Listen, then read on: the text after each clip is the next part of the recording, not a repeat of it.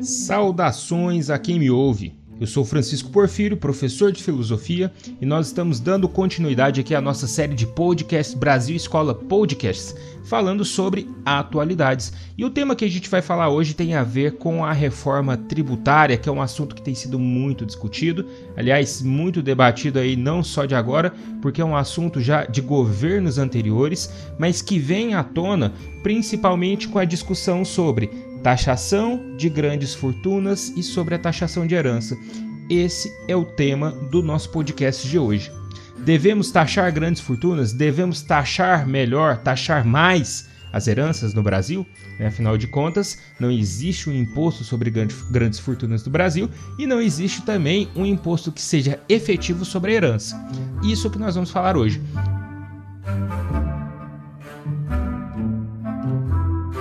E não se esqueça também, nós temos um canal no YouTube com videoaulas sobre os mais variados assuntos, das mais variadas disciplinas. E sigam também Brasil Escola nas redes sociais: Facebook, Twitter e Instagram.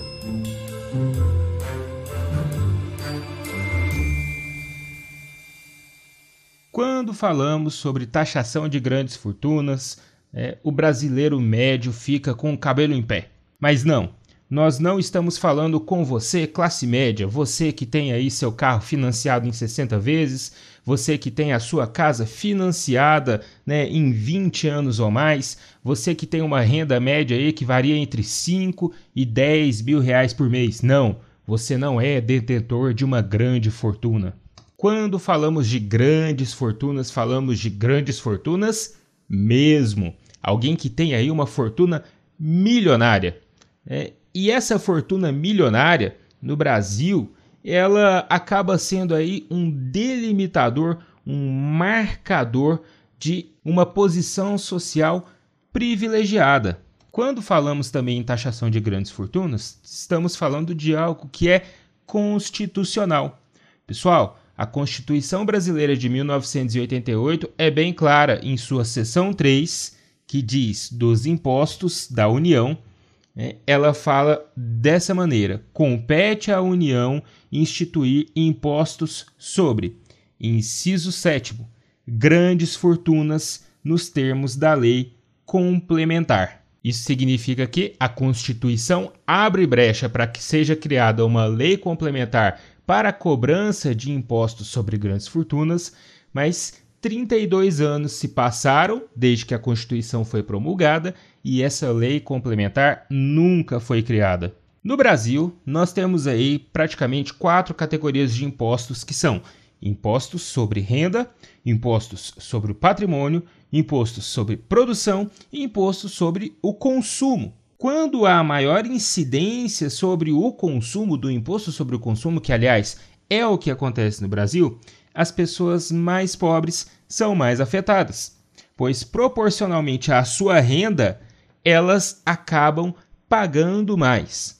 Além da renda, pode-se taxar grandes fortunas, aumentando a arrecadação em cima dos mais ricos e diminuindo a carga tributária em cima dos mais pobres ou da classe média. Eu gostaria de saber também o que, o Meirelles acha de taxação de fortunas. Olha aqui, eu acho uh, correto, é, é possível fazer assim. O mais importante é taxar dividendos. O sistema brasileiro ele é um sistema que acaba privilegiando os mais ricos e onerando mais a classe média e os mais pobres. Eu explico por quê. Veja bem, o nosso imposto aqui, a nossa carga tributária, ela incide na maior parte em cima do consumo. Então, todo produto que a pessoa compra, que qualquer pessoa compra, ela tem ali uma carga tributária, esse produto tem uma carga tributária de 30 a 33% de impostos. E essa pessoa pode ser uma pessoa mais rica, pode ser uma pessoa mais pobre, não importa. Ela vai pagar esse imposto em cima do consumo. Nós temos também faixas de distribuição do imposto de renda onerando a renda. E nós vamos ver agora por que, que essa renda, esse imposto em cima da renda, ele acaba onerando também a classe média. Mas o interessante é quando você não tem faixas específicas para quem tem grandes fortunas para quem ganha uma quantidade muito acima da média e do brasileiro médio, do cidadão médio, a gente acaba tendo uma situação onde a classe média e a classe mais baixa paga muito mais impostos, pelo menos proporcionalmente falando. Abaixo eu falarei sobre a tabela né, de alíquotas de imposto de renda para a gente falar sobre esse imposto calculado em cima da renda. E aqui eu vou falar a tabela de imposto né, sobre a renda anual, ou seja, a quantidade que a pessoa recebe por ano. Quem recebe até R$ 22.847,76 por ano está isento de declarar e pagar imposto de renda. Quem recebe entre R$ 22.847,77 a R$ 33.919,80 é obrigado a declarar e pagar 7,5% de imposto sobre a renda. Quem recebe entre R$ 33.919,81 e R$ 45.012,60 por ano é obrigado a pagar 15% de imposto em cima sobre a sua renda, é incidido sobre a sua renda. Quem recebe entre 45 mil reais e R$ 45.012,61 a R$ 55.976,16 deve pagar 22,5%. E quem recebe acima de R$ 55.976 e 15 centavos deve pagar 27,5%. O problema é, quem recebe acima desse valor, R$ 55.976 e 15 centavos, né, pode ser essa pessoa que recebe anualmente esse valor, ou seja, o que daria ali uma média de 5 mil reais por mês, pode ser uma pessoa que recebe 100 mil reais por ano, pode ser uma pessoa que recebe 200 mil reais por ano, pode ser uma pessoa que ganha 1 milhão por ano, dando uma faixa aí de mais ou menos né, 90 mil por mês. Pode ser muito mais do que isso. Todo mundo que recebe acima dessa faixa vai pagar os mesmos 27,5% de alíquota de imposto de renda. Essa situação gera uma distorção muito grave na nossa cobrança de impostos que afeta principalmente a classe média, que acaba sendo muito mais onerada. E nós temos aí uma, um déficit de arrecadação que poderia ser corrigido caso quem ganha muito mais do que essa classe média pagasse um pouco mais de imposto. Qual é a defesa de muitos especialistas em cima dessa situação, que não acontece só no Brasil, mas ela é evidente no Brasil e ela vem perdurando aí por muitos anos? é de que ocorra uma reforma tributária que distribua mais a alíquota entre as faixas de renda, onerando menos os mais pobres e onerando um pouco mais os mais ricos ou os que recebem rendimentos maiores, que recebem que têm uma renda mensal ou anual maior. Havendo assim uma diminuição da incidência de impostos sobre o consumo também, porque taxar, onerar o consumo é uma maneira de cobrar imposto, cobrar mais imposto em cima dos mais pobres, visto que você tem muitas vezes pobres e ricos consumindo os mesmos produtos, sendo que o rico ele tem uma capacidade um pouco maior de arcar com aquele valor e o pobre não tem. Há uma defesa também da criação e da regulação do imposto sobre grandes fortunas previsto na Constituição de 1988 e sobre, que a gente pode chamar de uma reavaliação do imposto sobre herança, havendo aqui uma nova distribuição desse imposto e uma nova alíquota sobre esse imposto, porque do jeito que ele está também, ele acaba privilegiando uma situação em que os herdeiros no Brasil têm uma oportunidade aí, vamos dizer assim, de perpassar, de perpetuar as fortunas, criando né, e perpetuando também a desigualdade social. O Brasil é um país onde não é possível, quase não é possível, empreender e crescer, visto que nós temos uma situação onde os herdeiros acabam herdando toda aquela fortuna dos pais, né? E não há espaço, não há oportunidade para as pessoas que realmente vêm de baixo chegar lá no topo da pirâmide social.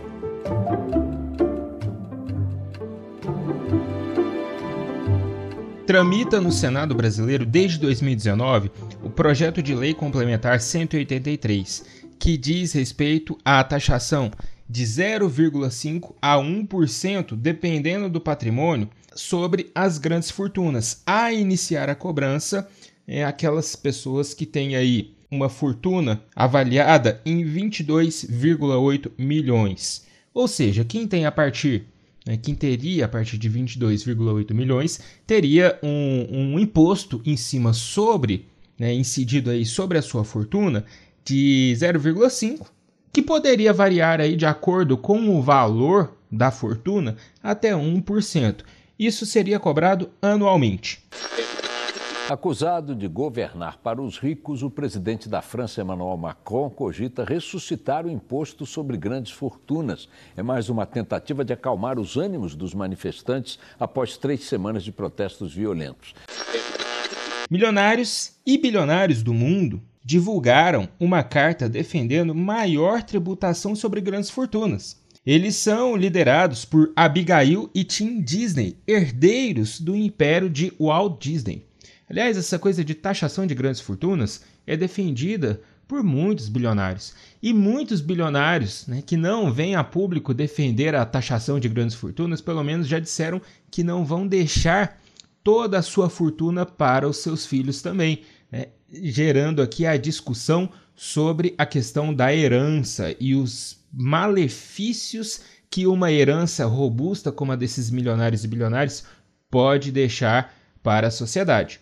Em uma situação de pandemia como a gente está vivendo em 2020, falar de uma maior alíquota né, para impostos sobre os mais ricos ou até mesmo de uma taxação de grandes fortunas poderia ser uma fonte aqui de dinheiro para haver mais investimento na redução das desigualdades sociais, na mitigação da pobreza e no tratamento para a saúde, nos tratamentos de saúde, né, quando nós temos uma situação em que as pessoas estão morrendo. Mas agora eu vou fazer um parêntese, voltando aqui novamente à Constituição. O inciso 6 da mesma seção né, sobre os impostos da União, ele fala a respeito da propriedade rural. O parágrafo 4, inciso 1, diz: deverá desestimular a manutenção das propriedades improdutivas, ou seja, há um imposto federal, né, que a princípio ele é federal, que ele deve desestimular a manutenção de propriedades improdutivas. O que, que, são propriedades improdutivas? São os latifúndios. Quando a gente fala de grande propriedade improdutiva, a gente está falando de latifúndio. Quem detém latifúndio no nosso país? Os mais ricos, os milionários, os bilionários. O inciso 2 diz: não incidirá sobre pequenas glebas rurais de proprietários que explorem e não têm outra terra o inciso 3 diz: poderá, esse imposto poderá ficar a cargo dos municípios que optarem. Né? A gente está falando sobre o imposto sobre o território rural. Aquele mesmo imposto que é cobrado sobre o território urbano, né? o IPTU, Imposto Predial sobre o Território Urbano, a gente está falando aqui sobre o imposto de território rural. O que eu queria dizer é, esse mesmo imposto sobre o território rural, ele poderia ser uma forma de onerar os mais ricos. Se a gente está falando aqui que não há né, uma efetiva cobrança sobre pequenas propriedades rurais, mas há uma cobrança sobre grandes propriedades rurais e visa desestimular a formação de latifúndios, né, a gente está falando de um imposto que deveria incidir sobre os mais ricos. Só que acontece que ele é deixado nas mãos, muitas vezes, dos municípios. E aí, uma matéria da Folha de Londrina, divulgada no dia 2 de setembro de 2012, dizia o seguinte: metade dos, dos prefeitos do Paraná tem fazenda, ou seja, metade são fazendeiros. Né? Você tinha um número ali de quase metade, que era praticamente era, era 49,3 62% desses prefeitos tendo aí propriedades rurais.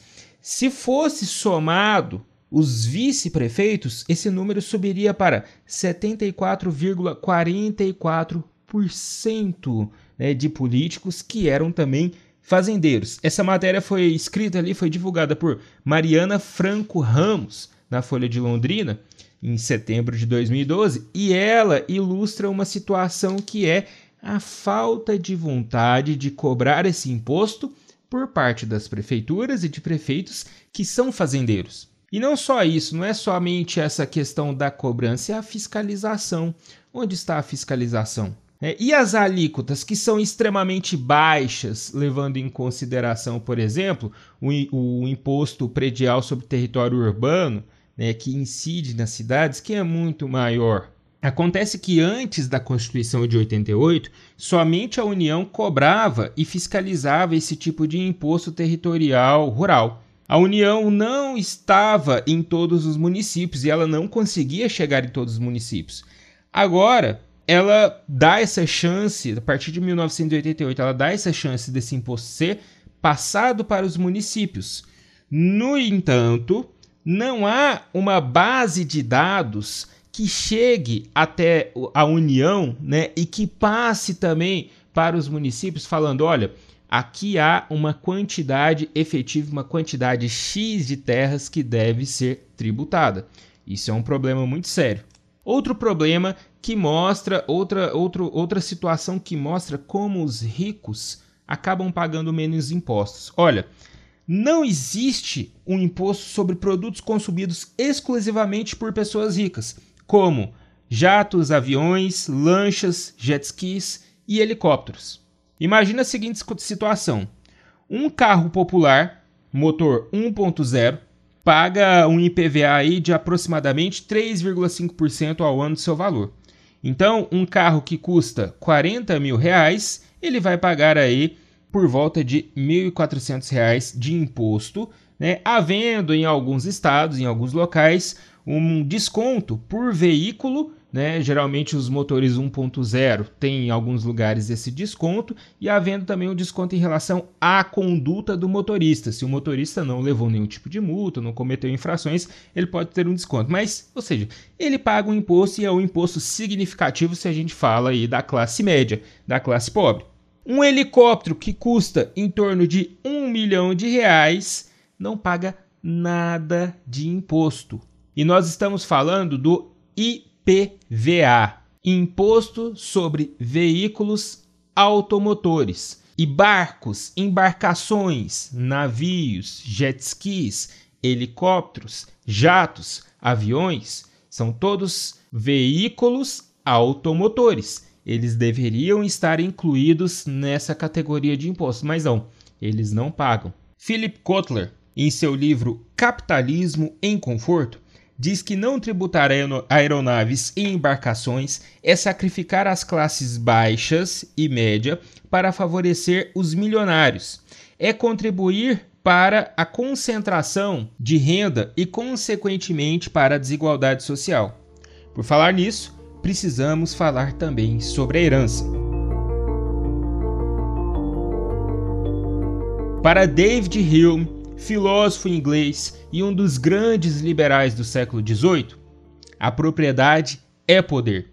E para John Stuart Mill, também filósofo inglês e um, um dos grandes liberais do século XIX, restringir a herança é uma forma de promover o utilitarismo, visto que isso possibilita a meritocracia. O utilitarismo, dentro dessa teoria de John Stuart Mill, seria uma visão ética de mundo ali, onde as ações éticas, moralmente aceitas, seriam aquelas ações que promoveriam o maior bem-estar ao maior número da população, ao maior número da população e mitigariam ali o, o malefício às pessoas.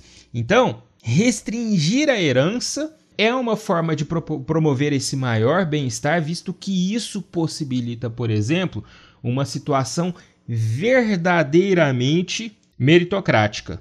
Atualmente, nós temos um imposto sobre herança no Brasil que varia de 2 a 8%, a depender do estado. São Paulo, por exemplo, cobra uma alíquota de 4% sobre o imposto da herança. Isso significa que se uma pessoa morre e deixa a herança aí para seus herdeiros, os seus herdeiros herdarão aquela quantidade sem praticamente pagar imposto, né? pagando ali o máximo de 8% dentro de, do território brasileiro. Mas isso que a gente defende aqui também não é uma taxação em cima das pequenas heranças, daquele lote, né, daquela poupança que foi deixada para uma pessoa pobre. Não.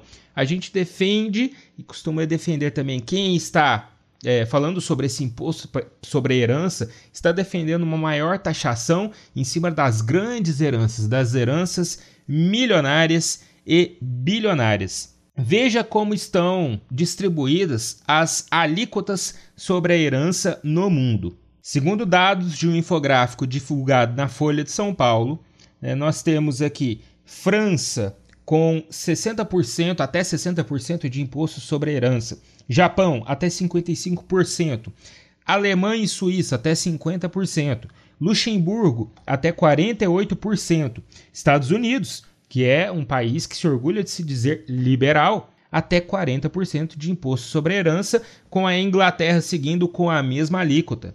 Chile, onde as pessoas pagam até 25%. Brasil e Itália estão nesse patamar das pessoas pagarem até 8% no máximo de alíquota sobre a herança. Nós temos também alguns países que são em que a herança é totalmente isentada e não há imposto cobrado sobre ela. São eles: Austrália, Canadá, China, Índia, México, Noruega, Rússia e Suécia.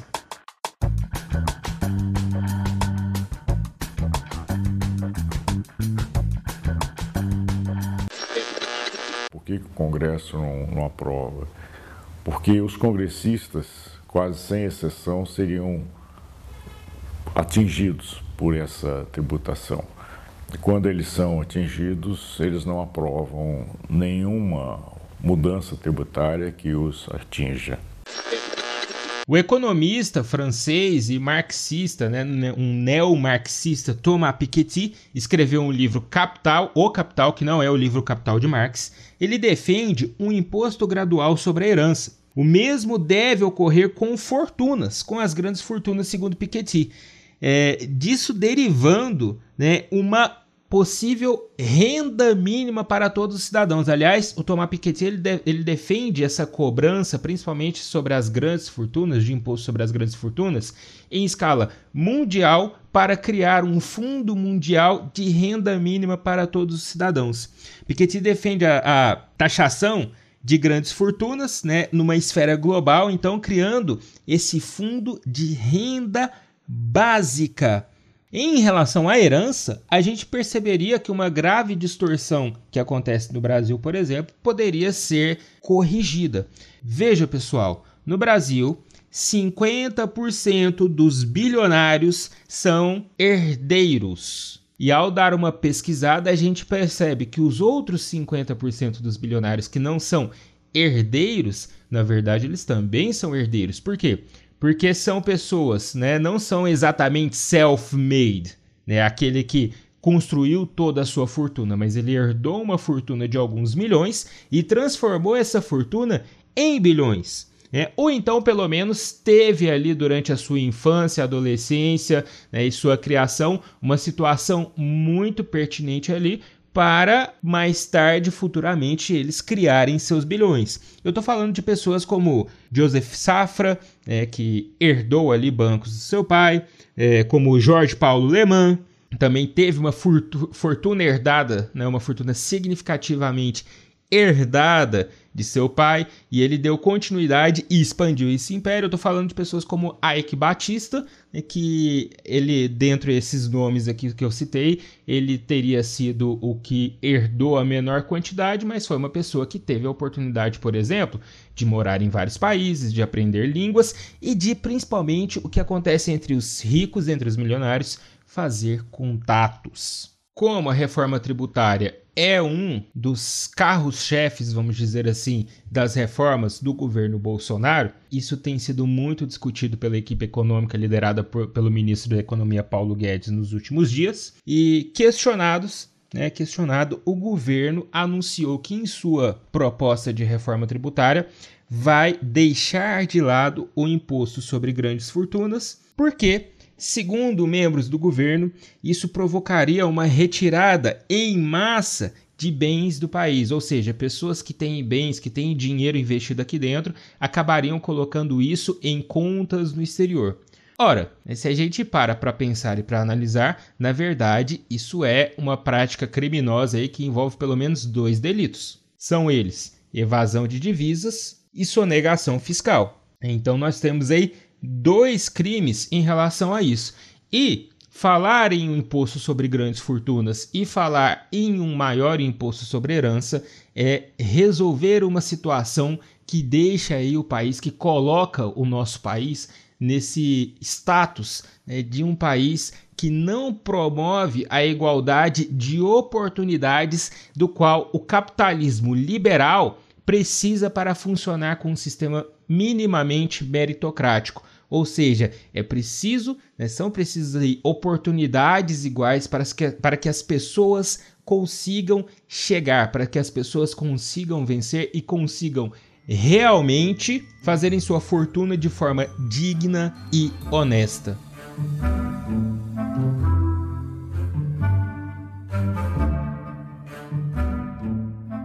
E é isso, pessoal. Por hoje é só. Espero que vocês tenham gostado do nosso podcast. Fiquem por dentro do que a gente posta aqui no nosso agregador de podcast e fiquem por dentro também das nossas redes sociais: Facebook, Twitter, Instagram e do nosso canal no YouTube, Brasil Escola no YouTube. Um abraço para todo mundo e até a próxima. Valeu!